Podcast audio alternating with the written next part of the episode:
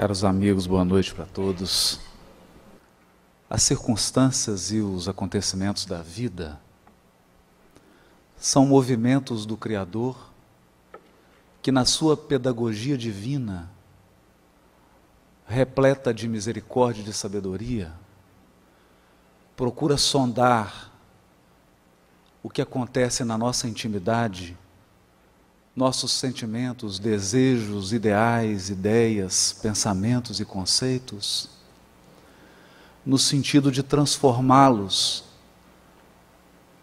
proporcionando o grande aprimoramento que eleva as almas em direção às esferas superiores da vida. Nem sempre esses movimentos se dão com a nossa quiescência, nem sempre eles se dão no clima das flores, da alegria. Muitas vezes a condução paternal e amorosa de Deus precisa usar dos recursos das lágrimas e das dores para acordar as consciências que dormem num sono, num sono profundo distantes e esquecidas das verdadeiras realidades e do objetivo primordial do nascimento de cada um de nós nesse mundo. Por essa razão, Jesus nos disse, nos disse a todos quando falou com Simão Pedro: crê, te levarei aonde não queiras ir. Saulo de Tarso foi confrontado por circunstâncias que fugiam ao seu controle. Ele que planejou o seu futuro e foi educado e preparado para um grande futuro na visão e no conceito dos homens, ele que recebeu todo o investimento, um patrimônio das tradições religiosas e espirituais do seu povo, via-se agora cercado de um conjunto desagradável de circunstâncias que o forçavam a olhar para dentro dele mesmo, que o forçavam a aceitar que acima do seu espírito voluntarioso, acima dos seus desejos e anseios de homem, haviam projetos superiores que o convocavam a um novo caminho. E é no momento em que ele se despede da sua noiva espiritual, uma jovem que bordejava os 20 anos, suave, dócil, meiga, Abigail. A mulher que, com a sua doçura, com a sua ternura, e com a sua aparente submissão, havia dobrado os joelhos daquele gigante. Nesse clima em que ele, de maneira incompreensível, vivia a sua primeira experiência de confronto com a morte, com a perda de um ser querido, recebe dela o recado. Ela lhe diz que naquela noite havia sonhado com seu irmão Gesiel, Estevão, aquele que morreu apedrejado, sob o julgamento, sob a condução judicial de Saulo. O irmão Gesiel lhe havia dito: que naquela noite ela partiria para a pátria espiritual. Mas que ele trazia também um recado do Cristo para Saulo. O recado é que ele, Jesus, o amava muito e depositava grandes esperanças nele nós sempre olhamos para as criaturas e fixamos o nosso olhar naquilo que é temporário e provisório, porque todo defeito, toda deficiência, toda limitação é provisória. Só os talentos e as virtudes permanecerão para sempre em nós. Não há uma falha, uma sombra sequer que não será removida pela pedagogia divina, pela bondade do Criador, pela sua sabedoria, que conjugará pessoas e circunstâncias no intuito de nos transformar, ou melhor, nos transubstanciar, refundindo, apurando, depurando e extraindo ouro naquilo que nós enxergamos apenas cascalhos. O maior perseguidor de cristãos, o homem que provocou um êxodo de Jerusalém, aquele que iniciou o primeiro movimento de perseguição do movimento cristão, era visto por Jesus como alguém digno de grandes esperanças e expectativas. Naquele momento, Saulo não foi capaz de compreender. Porque o olhar de quem ama é um olhar que ultrapassa o tempo presente. Quem ama é capaz de ver o futuro quando ele ainda é semente. Você viria um homem voluntarioso e um perseguidor de cristãos. Jesus já enxergava Paulo de Tarso, o maior divulgador da Boa Nova. E é contando e enxergando os talentos, as virtudes e as luzes que Jesus fazia os maiores investimentos espirituais naquela alma. Ainda que esses investimentos implicassem em circunstâncias dolorosas para o seu espírito rebelde e inflexível. Abigail lhe diz que os lares da terra não foram feitos para os dois. E Saulo então vê sua noiva espiritual morrer.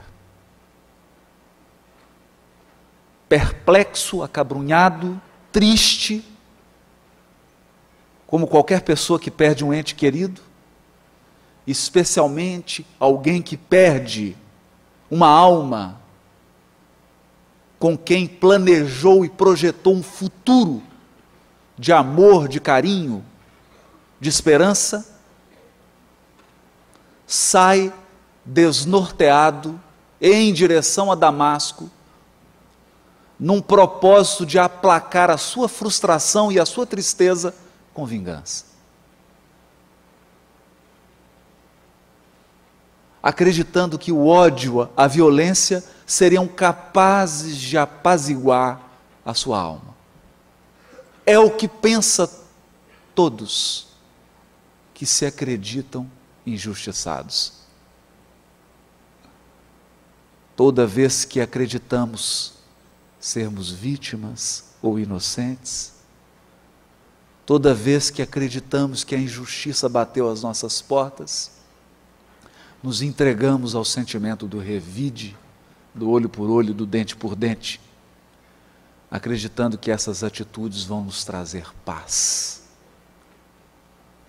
Mas a verdade é que a desforra nunca foi capaz de preencher o vazio da perda. E é nesse caminho de reflexão que o doutor da lei faz pela primeira vez na sua vida. E uma vida, diga-se de passagem, de sucesso. Até então, Saulo só havia conhecido a vitória. Só havia conhecido a satisfação dos anseios, dos sonhos, dos desejos.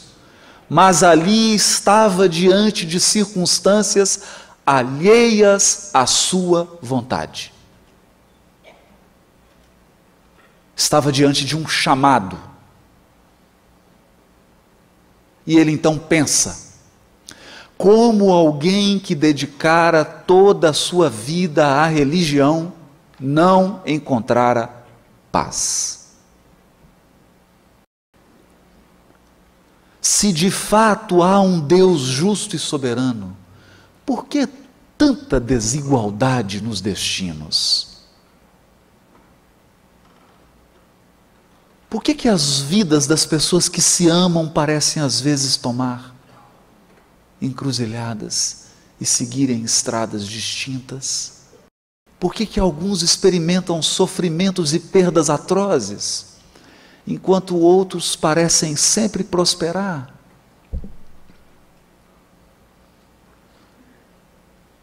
Onde há razão para uma vida aparentemente inexplicável? Qual a justiça da vida? Afinal, qual o sentido da vida? Você nasce sem nada. E quando constrói algo e se estabiliza, já chegou o momento da partida.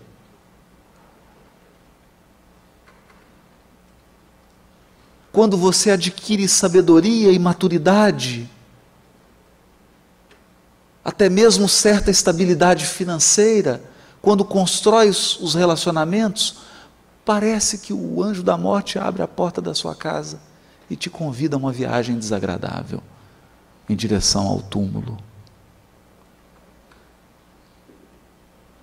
E quando nós colocamos a movimentação dos homens e os seus interesses nessa régua de tempo, que é o tempo de duração entre o berço e o túmulo, nós nos perguntamos, muitas vezes iludidos, para que tanto esforço? Por que uma vida tão curta? Por que vivemos tão pouco? Por que, que as coisas não se explicam dentro de uma vida só? Eram essas perguntas de, de Saulo. Quando as circunstâncias da sua vida pareciam contrariar os seus desejos, ele começa a se fazer essa pergunta. Então ele vive uma experiência. Uma experiência que já atravessou mais de dois mil anos. E até hoje a maioria do mundo não é capaz de compreender. Porque a mente da, dos seres humanos está escravizada e acorrentada na ideia de que nós morremos.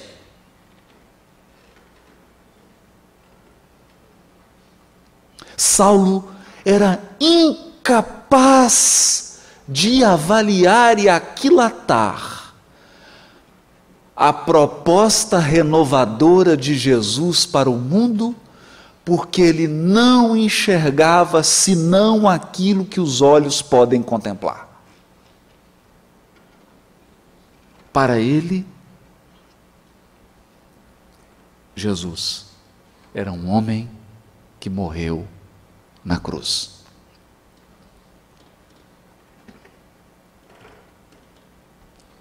Então, qual o sentido disso? Qual o sentido dessa proposta renovadora que encontra na morte o seu maior rival? Qual ideal é capaz de sobreviver ao túmulo? Ele era incapaz de enxergar além da aparência. E é nesse estado de espírito, absorto em pensamentos, que descreve Emmanuel com a sua sabedoria, na véspera da chegada de Damasco, quase a termo da viagem difícil e penosa. O moço tarcense sentia agravarem-se as recordações amargas que lhe assomavam constantes. Forças secretas. Forças secretas impunham-lhe profundas interrogações. Passava em revista os primeiros sonhos da juventude. Sua alma desdobrava-se em perguntas atrozes. Ele próprio não saberia explicar o que se passava. A experiência de Saulo é a experiência da imortalidade da alma. Um sol de luz se apresenta diante dos seus olhos. E esse sol de luz era não o Jesus de Nazaré.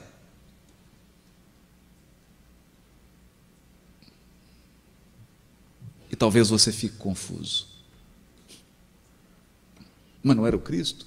Não era Jesus? E eu devolveria a pergunta: quem é você?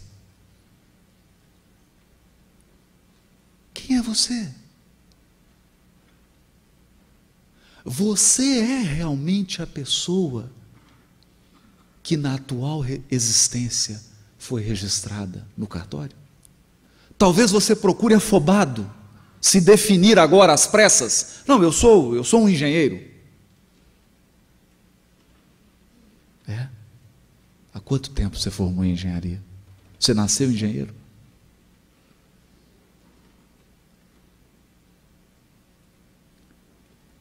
A maioria de nós nasce banguelo e analfabeto.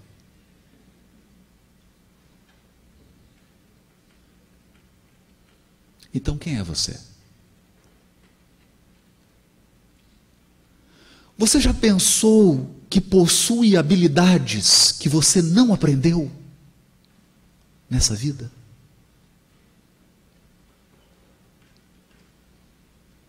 Então lhe darei uma tarefa mais fácil. Você já pensou, e se tiver alguma dúvida, pergunte para o seu marido, para sua esposa, para sua sogra. Você não possui algum defeito que parece ser maior do que essa vida sua? um defeito persistente que parece ter a idade de dois mil, três mil anos?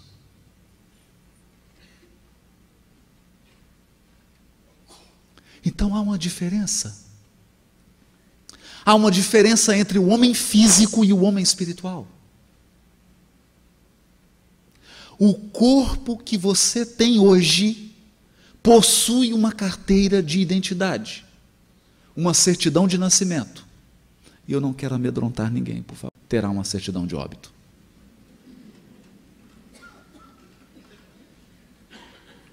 Porque quem foi registrado foi seu corpo. E quem será sepultado será seu corpo. Há um ser espiritual eterno. Esse é você.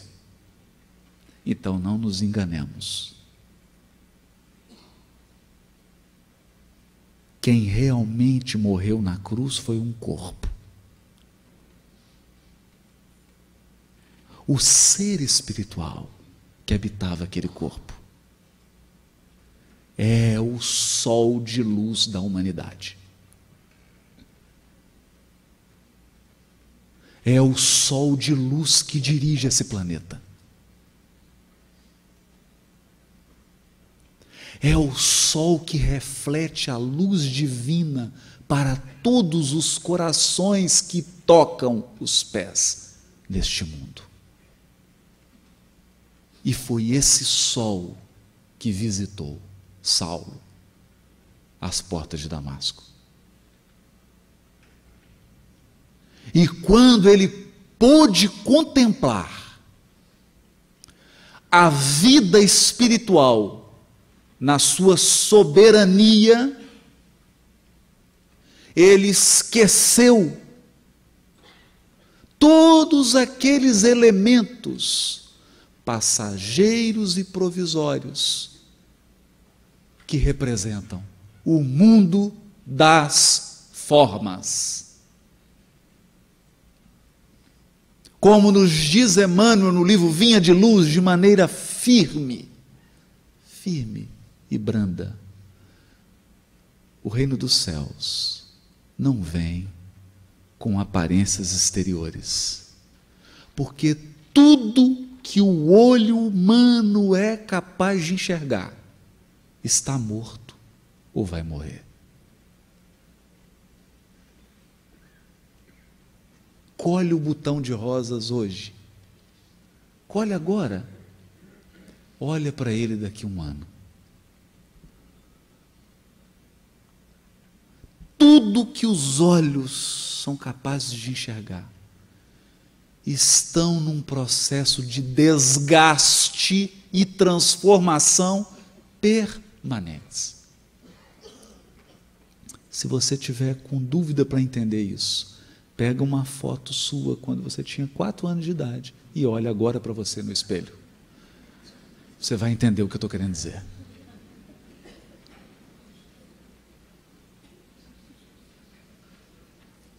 Então ali, ele contemplou o que é eterno.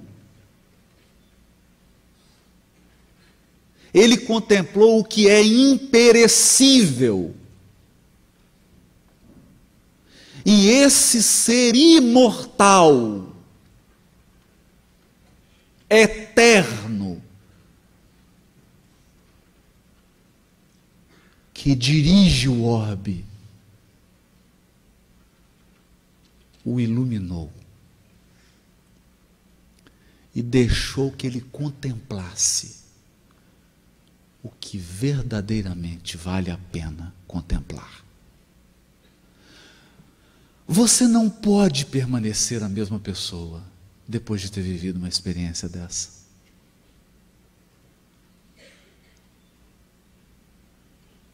Eu me recordo de um amigo que agora está na pátria espiritual, que me contou de uma reunião em Pedro Leopoldo, em que estava ele, Martins Peralva, tantos outros, e o médium Peixotinho. E a figura querida de Chico Xavier. E o Peixotinho, aquele médium de materialização exuberante, exuberante, talvez sem igual. E os espíritos passeando pela sala, saindo por parede, entrando em parede, e levantando coisas, e todos impressionados, de repente, alguém aparece à porta. Um homem alto, uma túnica romana. E eles só perceberam quando esse espírito levantou a mão esquerda e havia uma tocha na sua mão.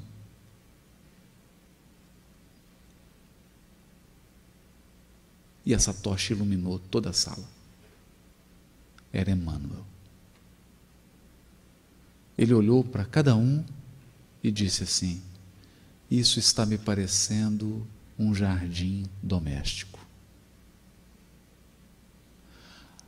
A tarefa do médium é o livro, porque o livro educa. Abaixou a tocha, foi embora. Eles encerraram a reunião, não teve mais reunião de materialização.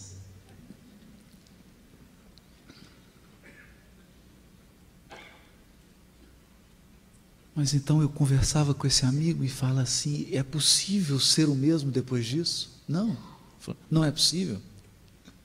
Não é possível ser a mesma pessoa. Porque você tem que considerar todas as suas prioridades. E mais. E mais. É preciso pensar coisas que parecem engraçadas. Parecem engraçadas, mas eu tenho que dizer.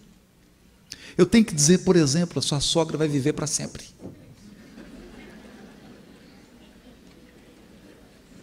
Eu adoro a minha, não tem nenhum problema com isso. Todas as pessoas com as quais você se relaciona vão viver para sempre ao seu lado. Quer você goste delas, quer você não goste delas. Porque a lei que rege o relacionamento das criaturas de Deus se chama lei de reconciliação.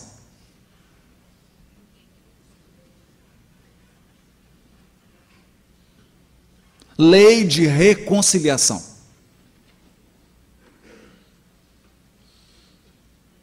Aquele sol de espiritualidade aparece para Saulo, mas não há mágica. Nunca houve. Quando ele pergunta, Senhor, o que queres que eu faça? Diante daquele amor, daquela candura.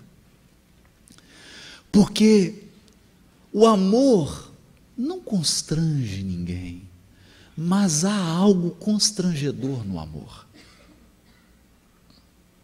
Quando alguém te ama, ele é capaz de enxergar o seu melhor, mesmo quando você não enxerga.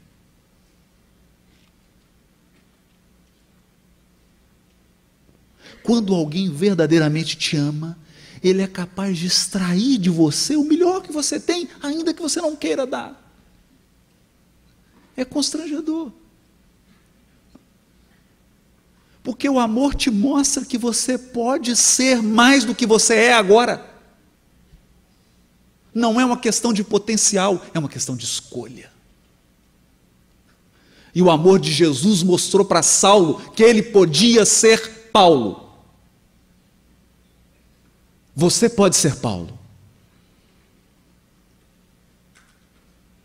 Você pode ser muito mais do que você é. Você pode abandonar a sua cegueira de encarnado, ativando a sua visão espiritual. Para isso, eu vou lhe deixar cego três dias. Então, durante três dias de cegueira corporal, Paulo enxergou pela primeira vez na vida. Que ironia é preciso fechar os olhos para enxergar.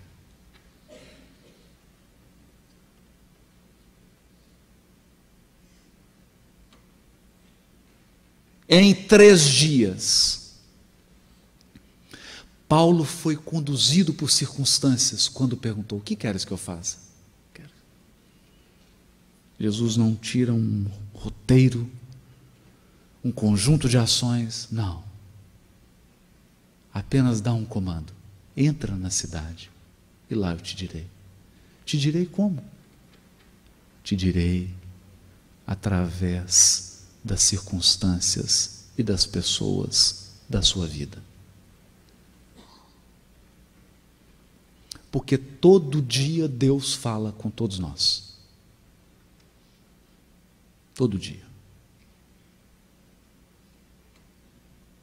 fala através das circunstâncias. Naquele momento cego, cambaleante, que homem forte, diante de uma mudança tão profunda na sua vida, ele é convidado a se entregar. Se entregar. É literalmente conduzido mas espiritualmente se deixa conduzir pela primeira vez. Porque nós hoje vivemos num mundo materialista e todos nós somos vítimas de uma doença espiritual. Essa doença espiritual se chama obsessão do controle. Nós acreditamos que controlamos tudo, que podemos controlar tudo. Só que tem um detalhe: você pode desencarnar hoje. Onde o controle? Onde o controle? É onde nós vemos espíritos apavorados que acreditavam que a segurança estava no patrimônio que eles construíram e agora assistem do mundo espiritual seus herdeiros brigando pela herança no fórum. Então, onde a segurança? Onde a segurança? A segurança está em confiar em Deus.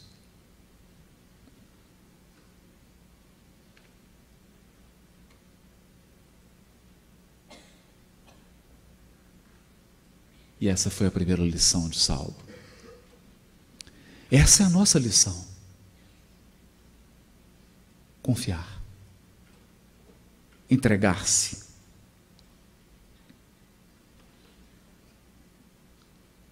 E dali em diante, a sua vida será um ato constante de entrega e confiança. Até até uma culminância espiritual que ele atinge. E essa culminância se chama confiar independentemente do que está acontecendo. Eis o supremo desafio do ser humano na Terra: confiar apesar de.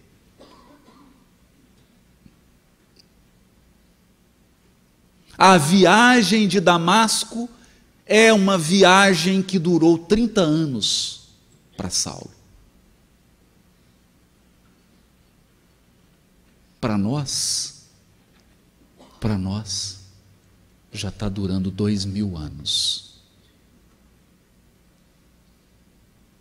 E agora?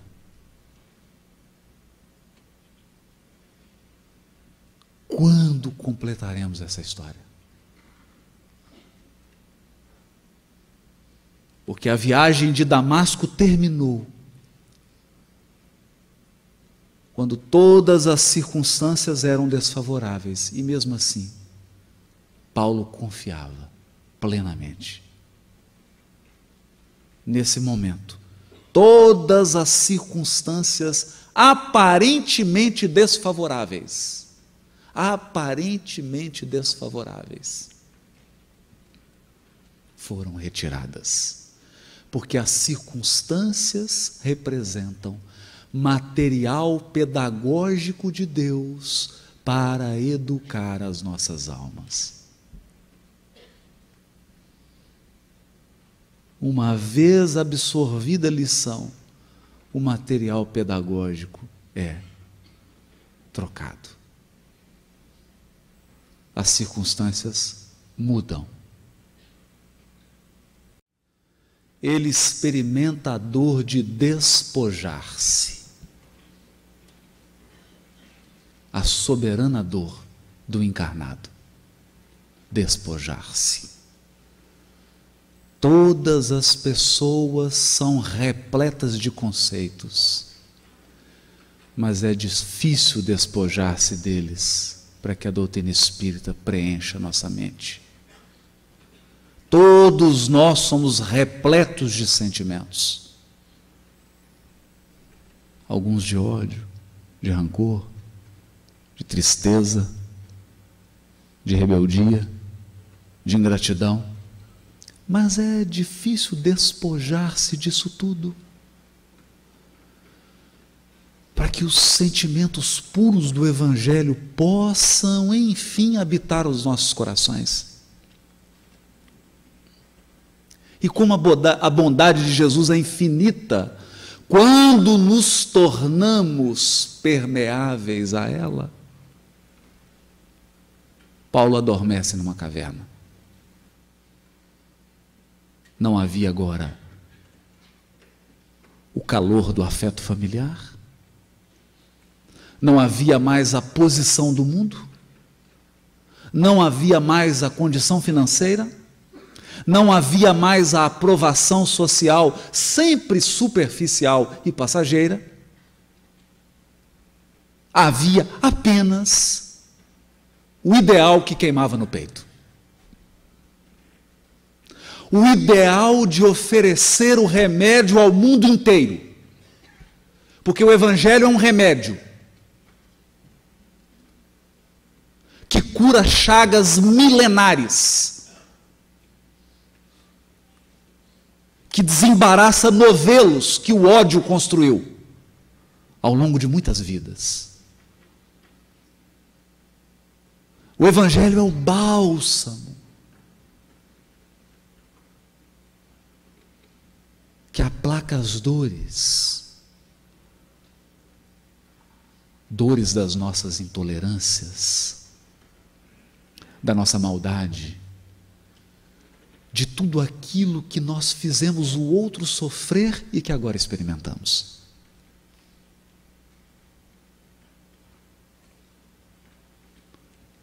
Esse ideal ele tinha. E era uma chama profunda. Mas estar encarnado, estar com os pés nesse mundo, é cambalear. Ter duas pernas e ter que andar sobre elas é experimentar, às vezes, certa instabilidade. Só não experimenta instabilidade quem caminha com as asas. São os anjos,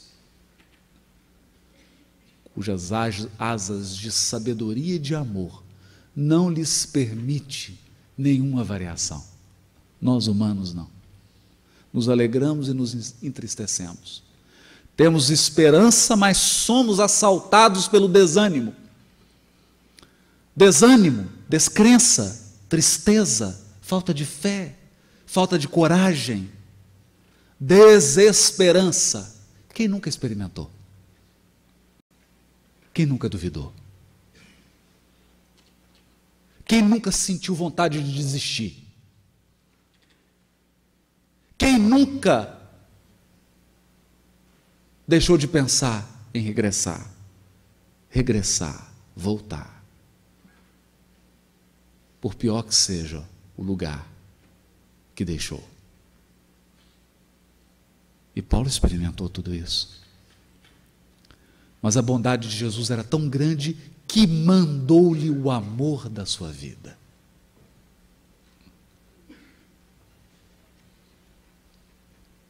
Porque só o amor é capaz de transformar as criaturas aquilo que a lei não pode, aquilo que a força não consegue, aquilo que a brutalidade jamais conseguiu.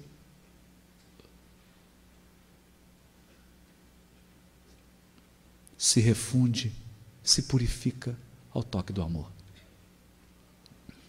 E quem vem das esferas resplandecentes é sua noiva espiritual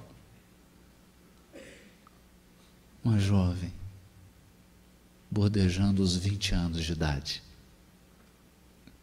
Doce, meiga Abigail, aparentemente submissa. Porque a estratégia do amor é submeter-se para dominar para sempre.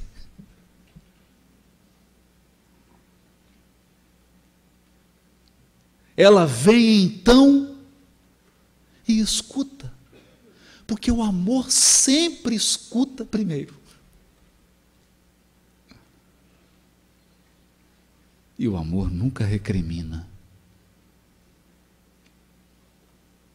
O amor sempre constrói, sempre apresenta caminhos, mesmo quando o raciocínio não é mais capaz de enxergar a continuidade da estrada.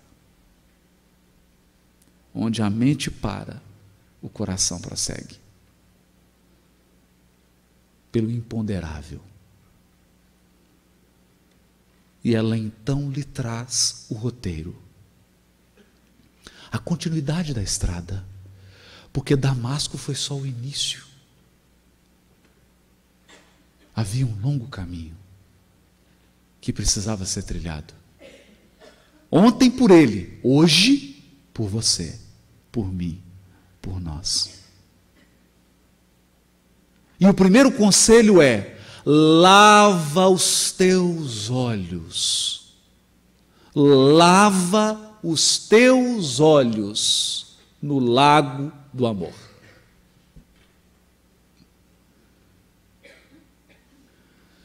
Tudo muda se você olhar com amor. Nós gastamos 5, 10, 15 vidas para conquistar cinco inimigos. E a bondade divina os coloca todos, todos eles, na nossa família. Para quê? Lavemos os nossos olhos nas fontes do amor. Se você olhar com amor, verá até mesmo os talentos dos teus inimigos, dos teus adversários. Porque o amor é uma sonda. Como dizia Gilberto Gil, o amor é uma lente, uma grande angular. Uma grande angular. Então Abigail conclamava o noivo a olhar para todas as circunstâncias, todas, todas elas, todas, com amor. Com amor com amor, aceitar até mesmo essa dor. E ele dirá mais tarde: em tudo dai graças. Em tudo dai graças. Quando Paulo escreve isso, é porque ele já estava banhado nas fontes do amor.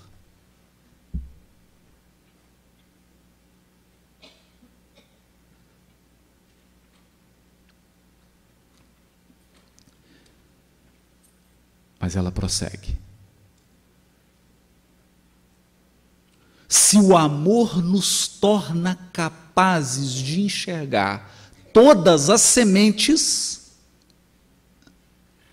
todas as sementes, e eu diria mais. O raciocínio é capaz de enxergar, o raciocínio apurado todas as sementes dentro de um fruto. Mas só o amor é capaz de enxergar todos os frutos que estão dentro da semente. É diferente.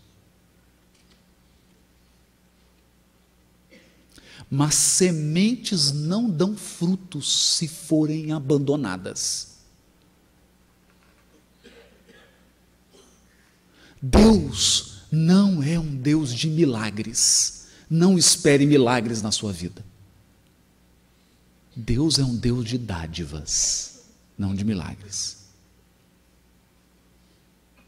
Isso significa que se você for capaz de recolher as sementes com amor, Ele te dará a terra, Ele te dará o adubo, Ele te dará água, Ele te dará a luz do sol mas ele precisa das tuas mãos. Então Abigail prescreve para Paulo: trabalha. Se o teu amor for capaz de recolher as sementes, trabalha para que elas frutifiquem. Ninguém colhe se não cultivar. Isso vale para tudo. Vale para dentro de nós. Vale para o que você planta em você.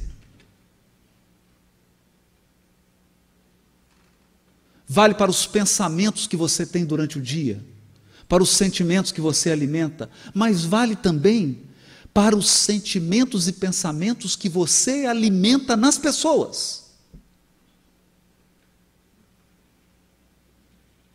Porque nós temos dons de despertar sementes. Se você é violento, você desperta todas as sementes de violências em todas as pessoas que se relacionam com você. Se você é impaciente, você desperta a impaciência até nos anjos, se fosse possível. Porque nós temos poder de despertar sementes. A escolha é nossa. Você vai despertar o quê? Trabalha. Trabalha. Constrói. Se Deus fosse um pai de coisas prontas, ele nos teria criado perfeitos. Nosso Deus é um Deus de sementes. É por isso que nós somos perfectíveis. Destinados a construir nós mesmos com o seu auxílio, mais com o auxílio dele, mas com as nossas mãos. Trabalha, mas sem ansiedade, porque há plantas que germinam em uma semana. Experimenta sorrir por uma semana. Experimenta dizer somente coisas agradáveis para todas as pessoas durante uma semana. E você verá que essas sementes brotam rapidamente. Ah, mas algumas delas. Há coisas que, se você cultivar hoje com muito esforço, você colherá daqui mil anos.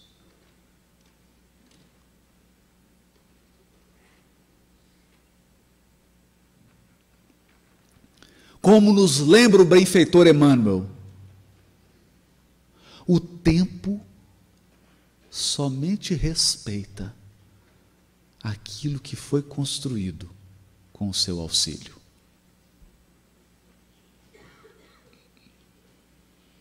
Essa é a advertência para todos os precipitados e para todos os ansiosos.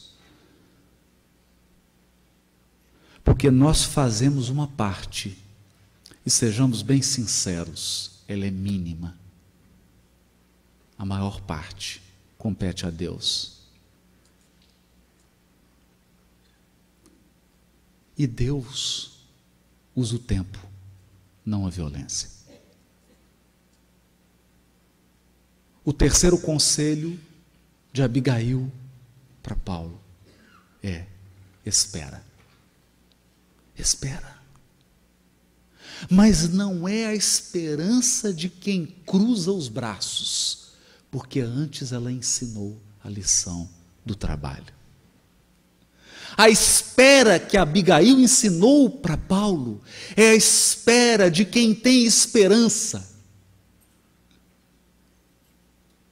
É a espera de quem sabe que Deus pode tudo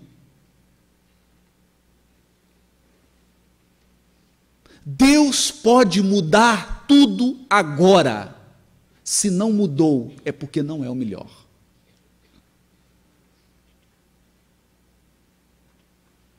Essa é a nossa esperança.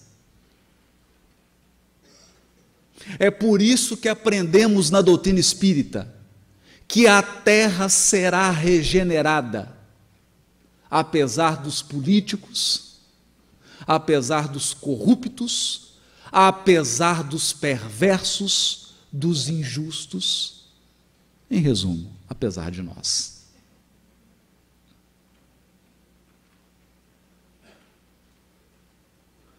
Porque não tarda o momento em que Deus vai se manifestar.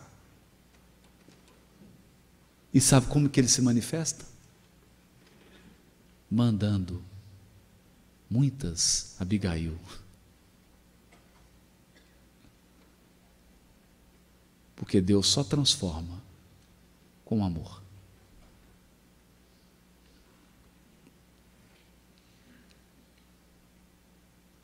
Espera de esperança,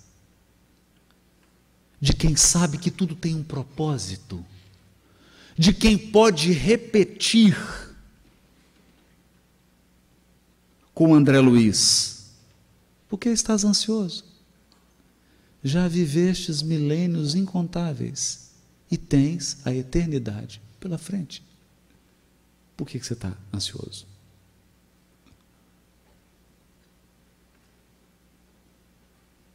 Nós temos a eternidade diante de nós e milênios atrás de nós. E por que esperança? Porque diz o benfeitor André Luiz no livro Mensageiros: todo aquele que opera no bem, de alma voltada para Deus, deve aguardar sempre o melhor. Não é promessa de amizade, é lei.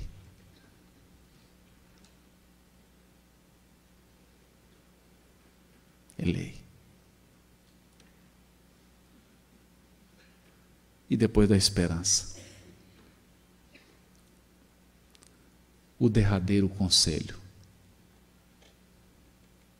O derradeiro conselho que volta, de certo modo, ao primeiro. Você quer o amor? Você quer o amor? Você quer ser amado? Você quer amar? Se você quer amar e quer ser amado, você precisa de pessoas. Se a sua intenção for que os seus relacionamentos durem, pergunta para alguém que está casado há 40 anos. Ninguém chega aos 40 anos de casado sem muito perdão.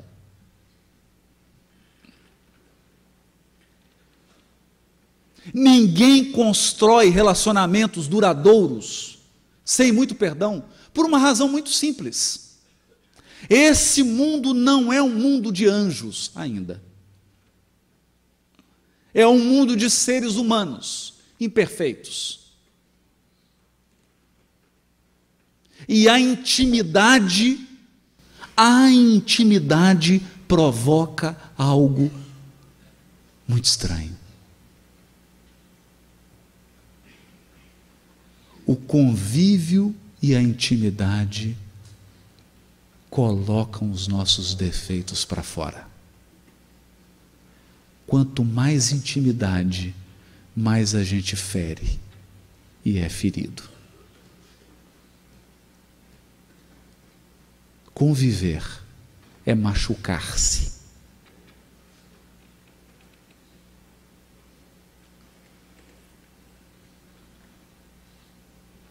Mas ninguém experimenta o genuíno amor se não passar por essa casca amarga da convivência e da intimidade. Se nós não formos capazes de dissolver nossas mágoas e amarguras e expectativas irreais, não experimentaremos o amor. Perdoa. Ama, trabalha, espera, perdoa. Ama, trabalha, espera e perdoa. Eis a estrada de Damasco. Paulo percorreu o caminho dele. E surge então a pergunta: o que, que você está fazendo aqui?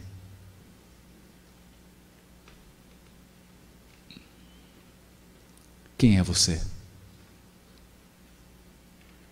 Onde estão os teus verdadeiros interesses? Medita nas circunstâncias da tua vida. Será que você também não recebeu um chamado?